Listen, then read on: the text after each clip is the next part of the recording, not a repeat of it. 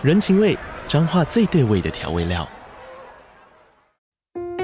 人，你在这端，我在那端，各自忙碌又相互牵挂。情，街角的吵杂声传递温暖与思念。味，是从每一个转角飘出的乡愁。这里是彰化县政府 Podcast 节目《彰化早咖》，我是主持人内克。从彰化大小事各具特色到旅游攻略，透过轻松有趣的访谈，带着大家走进最在地的早咖。准备好了吗？彰化的故事，我们说给你听。以上为彰化县政府广告。从人文风貌、智慧家园到地方治理，带你探索。台湾的城市美学，欢迎收听《城市学》这一集节目。我们特别选择了由《远见》杂志总编辑李建兴专访桃园市长张善政的直播内容。在访谈中，张善政市长分享了桃园市政府与在地企业推动永续环境的显著成果。接下来，请听。桃园市长张善政的精彩分享。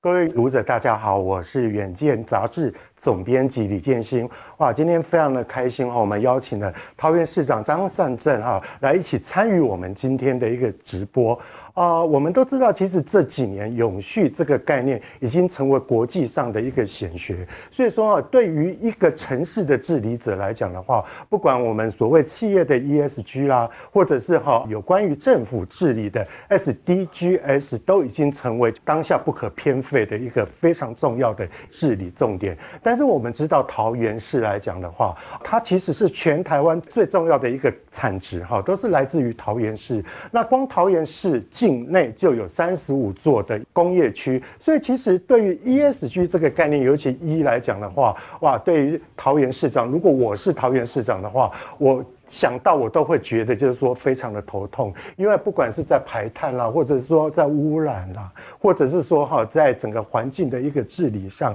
它都是要费非常非常多的一个功夫。但是桃园市其实非常的了不起，它居然是全台湾唯一一座就是符合联合国所定定的标准，也就是奔向净零的一个城市，一个我们都觉得说应该是非常。重污染的一个大的城市，可是它却能够在奔向净零这方面是做得最好，所以我们赶紧在今天的一个节目当中，要来好好的请教啊，我们的张善政张市长，就是在于就是说，不管他在施政上面，或者是说在跟企业的一个联系上面，甚至在他当到其他各个层面上面啊，他是怎么去做到的？首先，我们先跟市长说请教哈，就是说，像我们其实知道，就是说桃园市哈，呃，其实是。为我们国家的工商产值，它担负了非常大的一个重责大任，而且其实我们很多的就业机会也都是桃园市在贡献的哈。但是说实在，就是说任何的一个制造业，它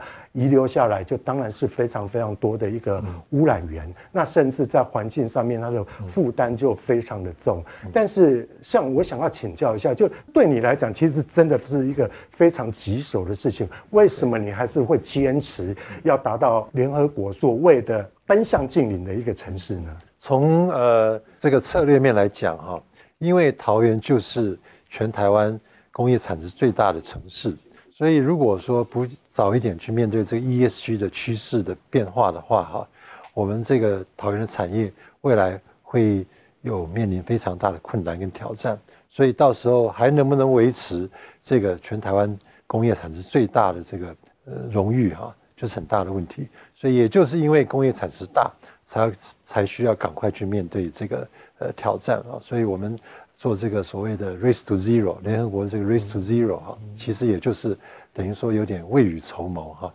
那么桃园的排碳量啊，最大的来源有两个，一个是工业的排碳，第二是交通的排碳。所以以这个工业的排碳来讲，我就举两个呃，我们现在看到桃园境内的这个产业在。呃，做的事情，举两个例子好了。有一个医疗器材跟医疗药品的这个物流公司，桃园是一个物流产业的重镇，是啊。所以这个公司呢，它有一个仓储，它这个仓储就是在供应全台湾的这个医疗器材或是药品等等的哈。那么他就做了一件事情，我想也不只有这个公司，我举这个例子只是一个代表性啊。他就在屋顶做了很多太阳能板。那当然做太阳能板主要的目的就是要能够节能呃减碳。所以他做了这太阳能板做下去以后啊，他一年基本上减碳的效益哈。等于差不多有三万到四万棵树，那三万到四万棵树一年来讲，其实，在整个排碳这个各种规模来讲，不是特别大。但是我觉得桃园的这个产业很多是中小企业，如果一个中小企业能够一年节省三万到四万棵树的这个碳排的话，那么想想看，桃园有上万家产业，这个时候能够呃节省的碳排啊，就不是小数字啊，这是一个。呃，比较中小规模的一个产业。另外有另外一家公司更特别，是它有一些专利技术。它做什么你知道吗？它处理这个废弃的尿布。呃，尿布谁在用？尿布除了小 baby 在用以外，其实很多长者对也在用。所以它有一个专利技术哈。如果说你把这个尿布哈埋在土里面，那这个尿布里面有含水分，就是我们的排尿都是水分。那这个尿布基本上就把这个人的这个排尿啊。透过这个纸尿布的材质啊，就把这个水分呢、啊、就框在里面，框在里面。其实哈、啊，对我们这个地球水资源是非常珍贵来讲，这个水分被 trap 就是被拘捕在这个尿布里面啊。你现在看，这个来讲也是很珍贵的资源。那你如果埋在土里面，让它这个尿布去慢慢分解，分解烂了以后呢，把里面的这个水分释放出来，你知道需要多久吗？四百年。哇，这么久，四百年，所以这个纸尿布的处理公司啊，他把这个需要四百年自然分解的这种过程啊，利用他的专利技术啊，一个钟头就处理完。哇，所以他给我们一个数字说，你知道每天啊，每天台湾产生多少废弃尿布吗？一千三百万吨。哇，所以你想想看，这个量这么大哈，那么它一年下来哈，经过它这个特殊处理技术。能够产生效益，我们都不要讲说什么几吨或者多少吨碳排，我们用数，大家感觉最直觉。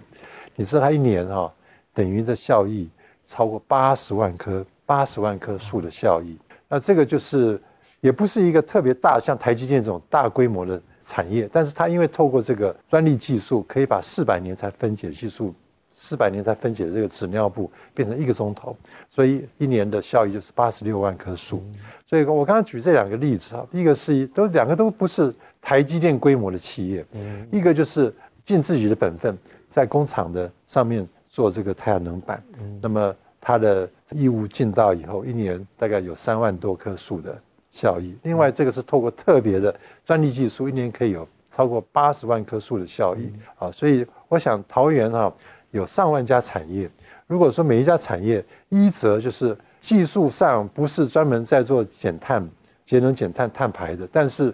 你尽你的义务，厂房上面做太阳能板，嗯，做自己有限的贡献，积少成多也不错。二则另外一种就是我刚才讲的，有这种他发挥他专利技术以后，虽然不是一个特别大的公司，但是透过他这个非常明显的这种显著的这种贡献，呃，比这种大公司啊比起来也不遑多让啊。所以这个是产业，我刚刚举了两个例子。那交通运量，我们做了几件事情。一个就是我选举的时候就特别讲说，我们要做一二八零的月票。后来中央他把它加码变成一二零零。我们发现说，桃园的机场捷运这几个月的这个大众运输，就是这个搭乘乘客的运量，运量有显著的上升，已经超越疫情之前哈，而且已经好几天哈，也达到超过每天十万人。呃，这个跟台北的捷运运量当然还不能比，但是这是桃园目前唯一在运作的一条捷运哈，能够到十万，不但我刚才讲说超越疫情之前哈，而且已经达到十万，这是一个非常重要的里程碑。那么原来不到十万，现在超过十万，那这些人哪里来的？这些人大概就是可能原来是搭乘，譬如说呃国道客运公车也好，或者是自己开车也好，那这个当然就在这个疏解我们。交通的这种碳排上面有非常明显的效益。另外，就桃园市内来讲，我们给这个我们所有桃园市民呢，在桃园市内搭乘公车有二十公里的免费额度。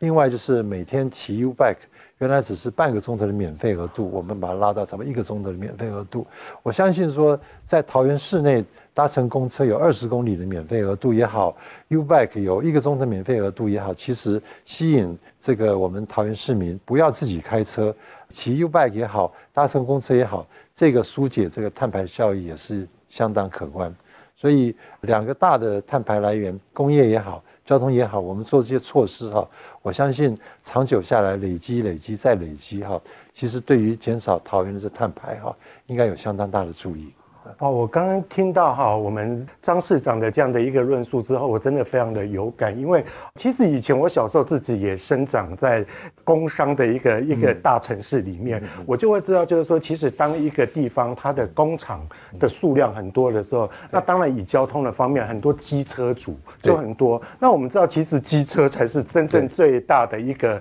碳排的一个大来源哈。所以说，刚刚市市长他所提到的一些 policy，我觉得非常的有有用，因为它不用禁止的一个方式，因为你用禁止，其实。对于这些讨生活的人，他们他们也是情非得已。可是你用奖励的一个部分，让大家有搭大众运输的一个习惯跟需求，还有一个诱因的时候，其实这个效果是非常大。那另外第二个，刚刚其实市长也有提到哈，就是说哦，我们在工业的一个排放的方面，大家请注意哦，刚刚市长有提到一个重点，就是说桃园有一万多家的厂商，他可能又跟新竹不一样。你拿新竹来讲的话，他或许厂商每个产值都很大，所以说哈，哎，我们所谓的产值最大的一个大县，可是桃园的部分是它可能切割为非常多的中小企业，那你的一个抑制性很高的时候，其实每一个人对于近零碳排的。一个目标的话，其实每一个的 DNA 不一样。那政府要去辅导、要去劝说的一个一个方式，其实那个难度是非常高的。所以我接下来就是想要问一下张善政张市长说哈，其实就我刚刚这样的一个假设，我会觉得说哇，真的好难哦。他跟几个你辅导几个半导体厂，整个效果就出来了。那个感觉上是一个非常截然不同的层次。在这么如此高的异质化，而且就业人口这么多，而且这么。多的一个分散零散的一个厂商，你怎么去化零为整，然后大家共同往一个目标去迈进呢？对，就是回归到你一开场的时候讲到，我们是率先在今年的三二九啊，刚好我上任一百天的时候，我们宣布了说，我们桃园要来配合联合国的这个 Race to Zero，要做一个二零三零跟二零五零这两个阶段的一个，算是一个雄心壮志吧，一个非常。远大的计划，桃园的产业刚刚讲说，工业产值全台湾第一，这个产业工厂的家数也不少，其中有两类啊，一种就是像台积电，或是像台达电这种哈，都在桃园，像算是都是相当大的这个业者，像台积电、台达电这种规模的业者哈，老实说，他们自己啊，不需要我们市政府去做什么辅导或是督促啊，他们自己就可以在这个 ESG 的路上面走得非常的顺利。但是我刚刚也特别讲了，我前面讲的那两个例子都是比较中小型的业者，那这些是真正需要帮忙的，所以我们才提出这个所谓 Race to Zero。Race to Zero 里面的很多措施啊，其实呃都是为了我们中小企业而设计的啊。呃，譬如说呃从一开始的这种宣导，中小企业它对 ESG 有多少了解，可能参差不齐，有的多，有的少。我们会做一些宣导，我们会。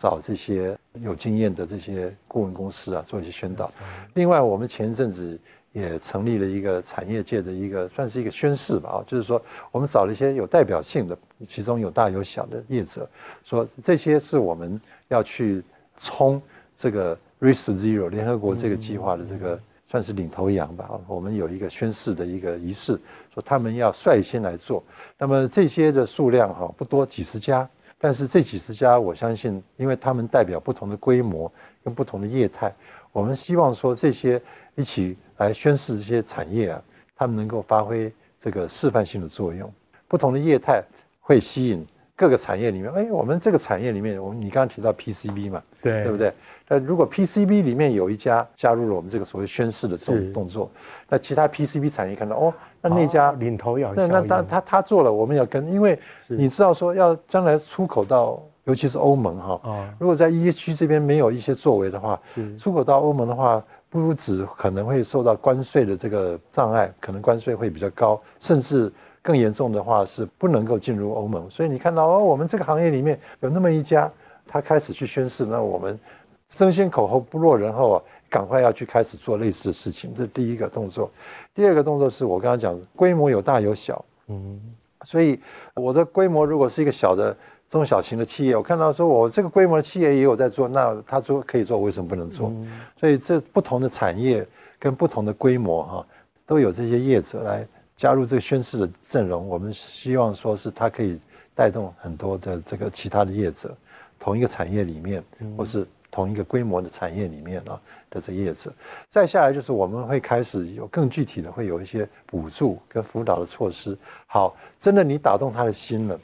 他如果真的说好，那我也要来做，可是我可能不知道怎么做。我们刚刚讲说，我们会有一些顾问公司做辅导，做的时候一定要花钱呢、花钱。可是有的企业说不定他的财务上面不容许短期内做这么大投资，我们应该会做一些补助的动作，让他免除这个财务的压力，呃，也能够来做。所以在这 Race to Zero 这个大的这个大方向底下哈，我们就是会讲说，找一批领头羊，然后呢。领头羊带动示范作用以后，我们会有一些呃辅导措施，刚刚讲上课也好啊，或是补助也好，让这些人能够真的开始陆陆续续在这条 ESG 上面的这个呃 Race to Zero 路上面哈，陆续开始启动。是是，其实其实诚如刚刚市长所说的哈，Rest to Zero 听起来好像很简单，但是哈，桃园市政府要架构这样的一个平台，它其实需要做的细工真的非常的多，因为。其实现在我觉得台湾的厂商，因为呃我们都很国际化，我们都知道说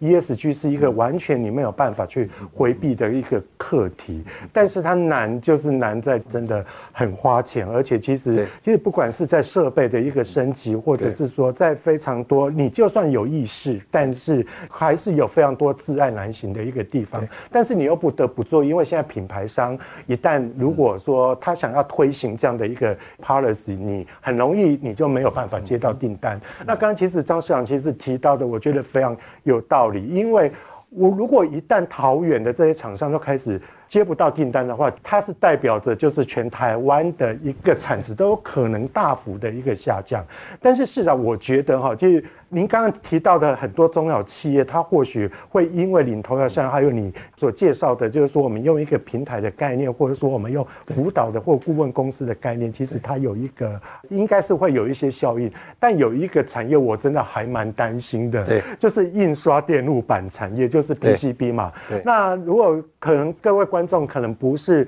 太了解哈，我们都知道台湾。有所谓的半导体是我们护国神山，但是其实我们有另外一座山哈，在桃园哦，它就是印刷电路板产业，就是 PCB 产业，它其实也是造元产业，然后它的厂商的加速其实比半导体还要多。那它在世界上的电子相关的产业上面，它扮演了非常多举足轻重的一个角色。但是就是诚如我刚刚开场也有提到。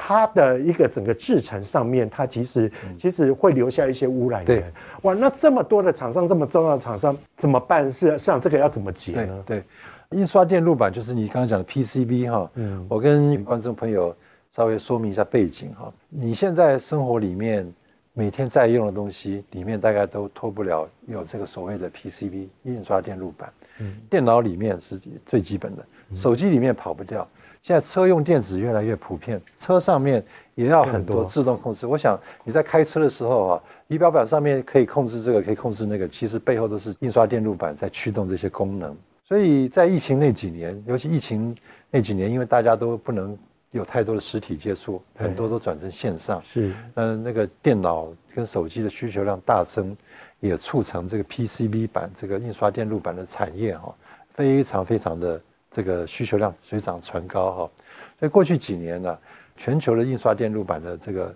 呃产业哈，老实说生意是好到不行。那印刷电路板哈，全球的印刷电路板大概六成是台湾所做的。那这六成在台湾里面呢，大概有一半呢是桃园做的。所以你这样算下来哦，现在看哦，桃园市一个城市，它的印刷电路板产量占了全球的三成。哇，这个多可怕！是。那么桃园这印刷电路板产业有相当悠久的历史，好事还是坏事？呃，好事是说基础非常的稳固，坏事是说悠久的历史表示说他在桃园可能二十年前就开始在做这个了。二十年前，二十年前的技术跟设备啊，以今天的环保标准来讲啊，是是有问题的。所以这个 PCB 产业是我上任以后，我身为市长啊，要照顾桃园的产业能够继续的往前走，PCB 产业绝对是一个重头戏。但是你不能说啊，你现在就把这个厂哈开始去做设备提升，它要接单呢，他接单它根本不可能停下来说我要去更换设备，把它从老设备变成新设备，或者说排放的标准污水这种哈，你说我去改善我这污水的排放。我每天都在生产，你要我改善这设备是要我停机吗？嗯、停机即使是只有部分的时间，嗯、对他们来讲都是非常大的干扰。嗯嗯、所以我们现在釜底抽薪，就准备哈、啊、找一个区域，很可能在航空城里面，哦、找一个区域，想要做一个 PCB 的产业专区。换句话说哈、啊，你们这些旧厂继续接单、继续运作没有关系，但是呢，我们市政府提供一块地，这块地。我们会把这个集中式的这种污水处理做好。这个科学园区过去都是这样在做。我以前在科技部的时候，我很清楚科学园区怎么运作。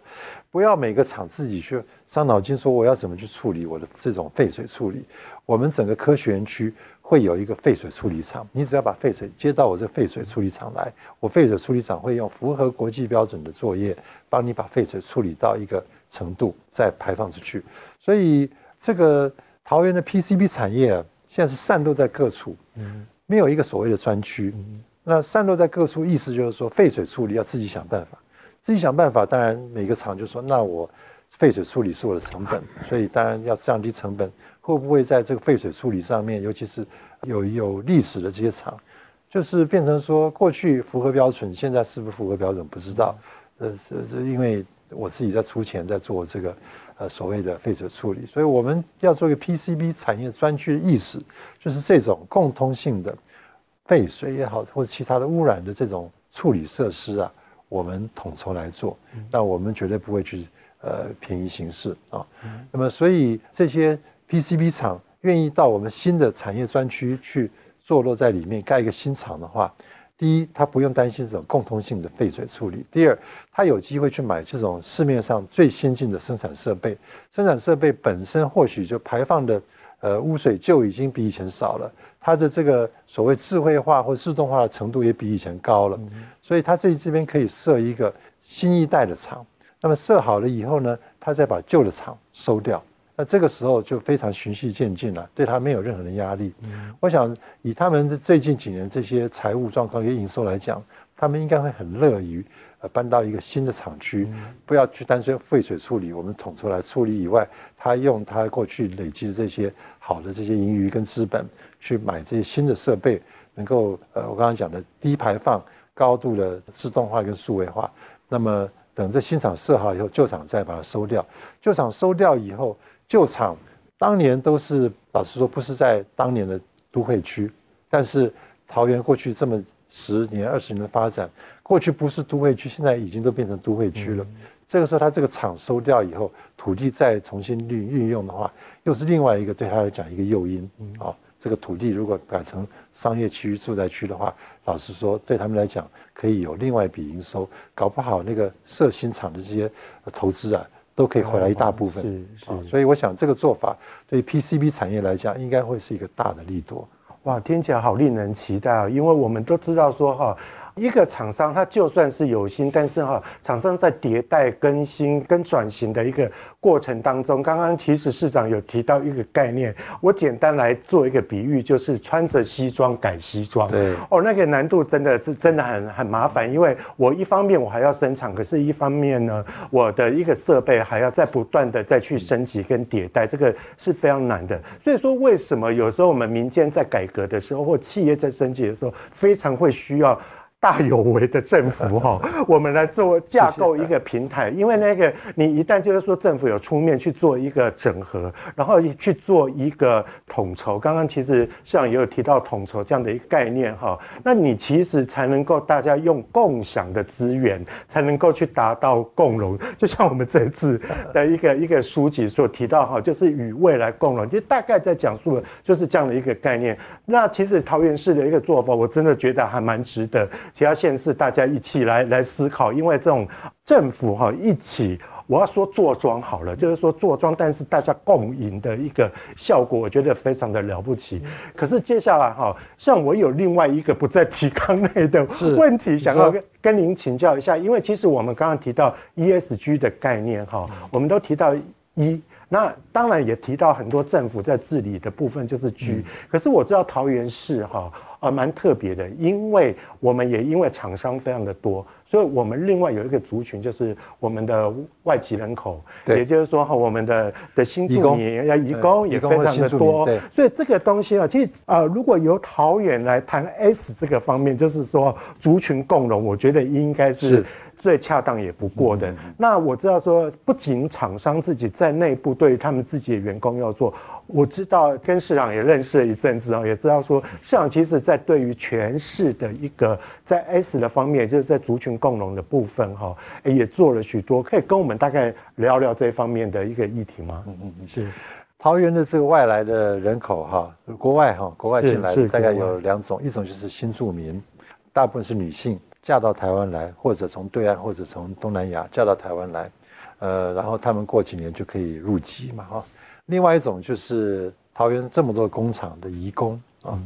所以这两种人哈，都是我们所谓族群融合哈，有必要去这个特别照顾的哈。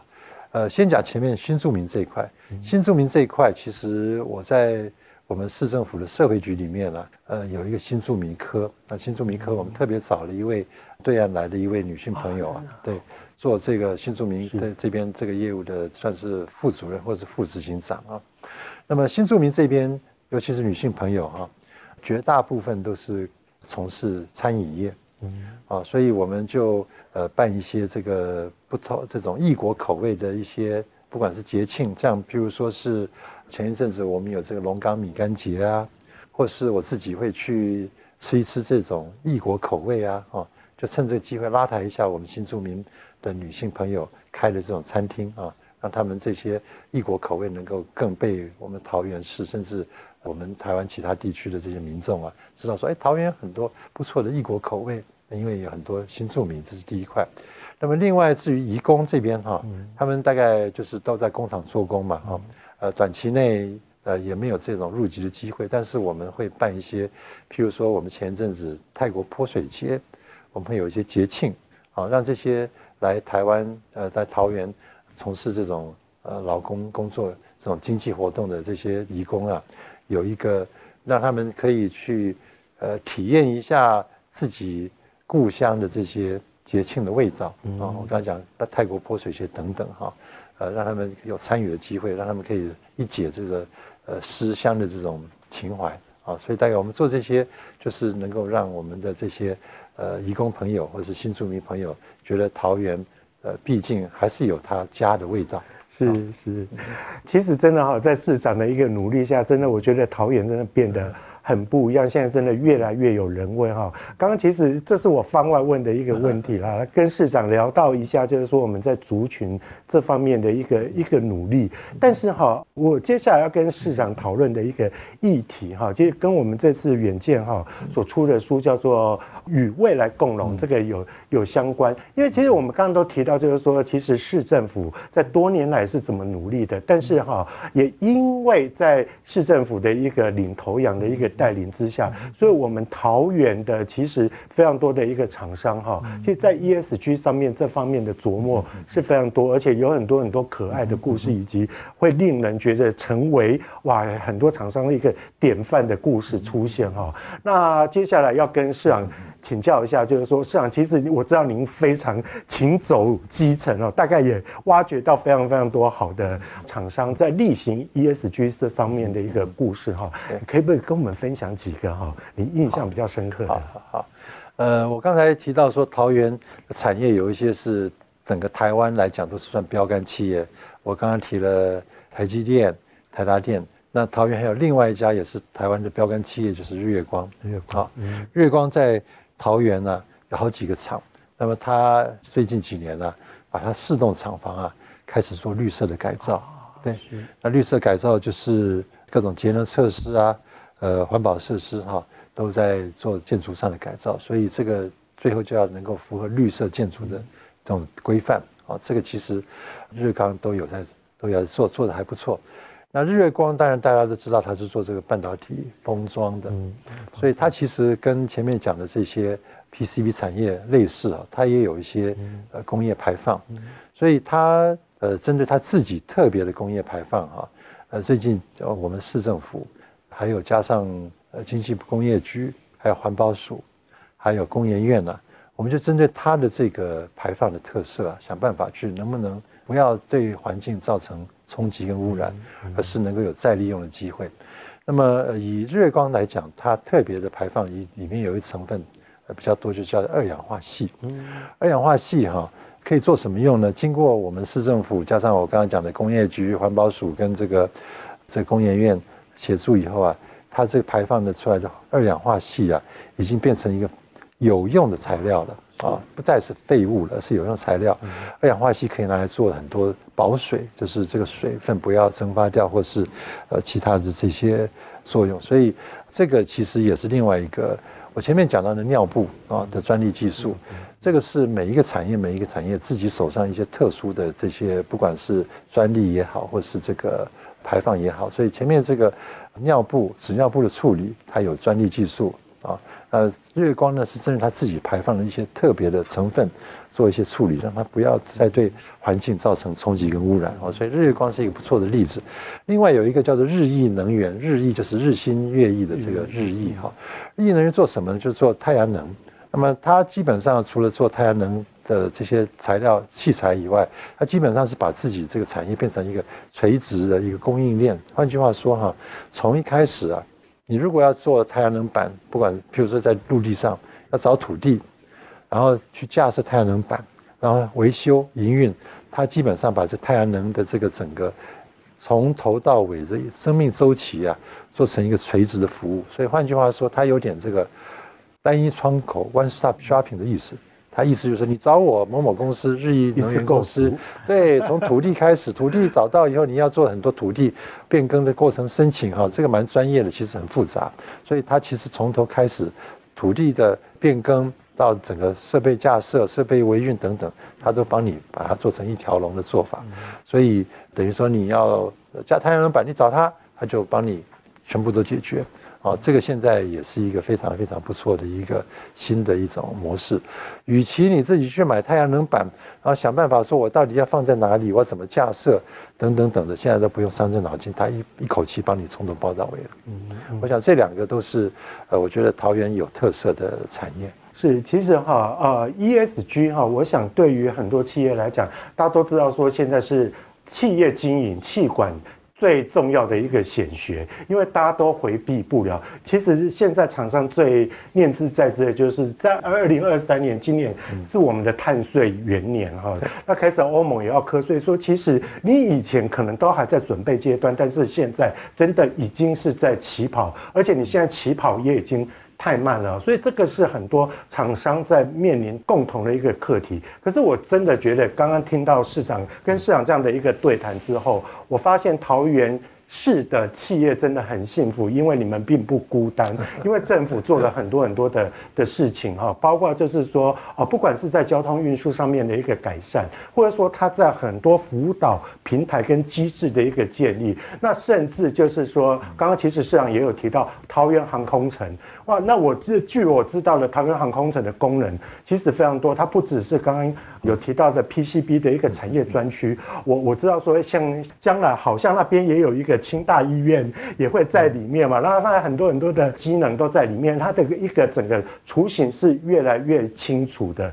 所以说就诚如我们这本书所讲的哈，厂商哈以及企业来讲的话，它不是自己哈自救而已，而是有。桃园市政府陪着你一起跟未来共荣哈。所以说哈，在桃园市的不管是百姓也好，或者是企业也好，你们真的非常幸福哈。今天真的非常谢谢我们，谢谢张市长跟我今天的一个语谈，我们也希望我们一起迈向未来，跟未来一起共荣。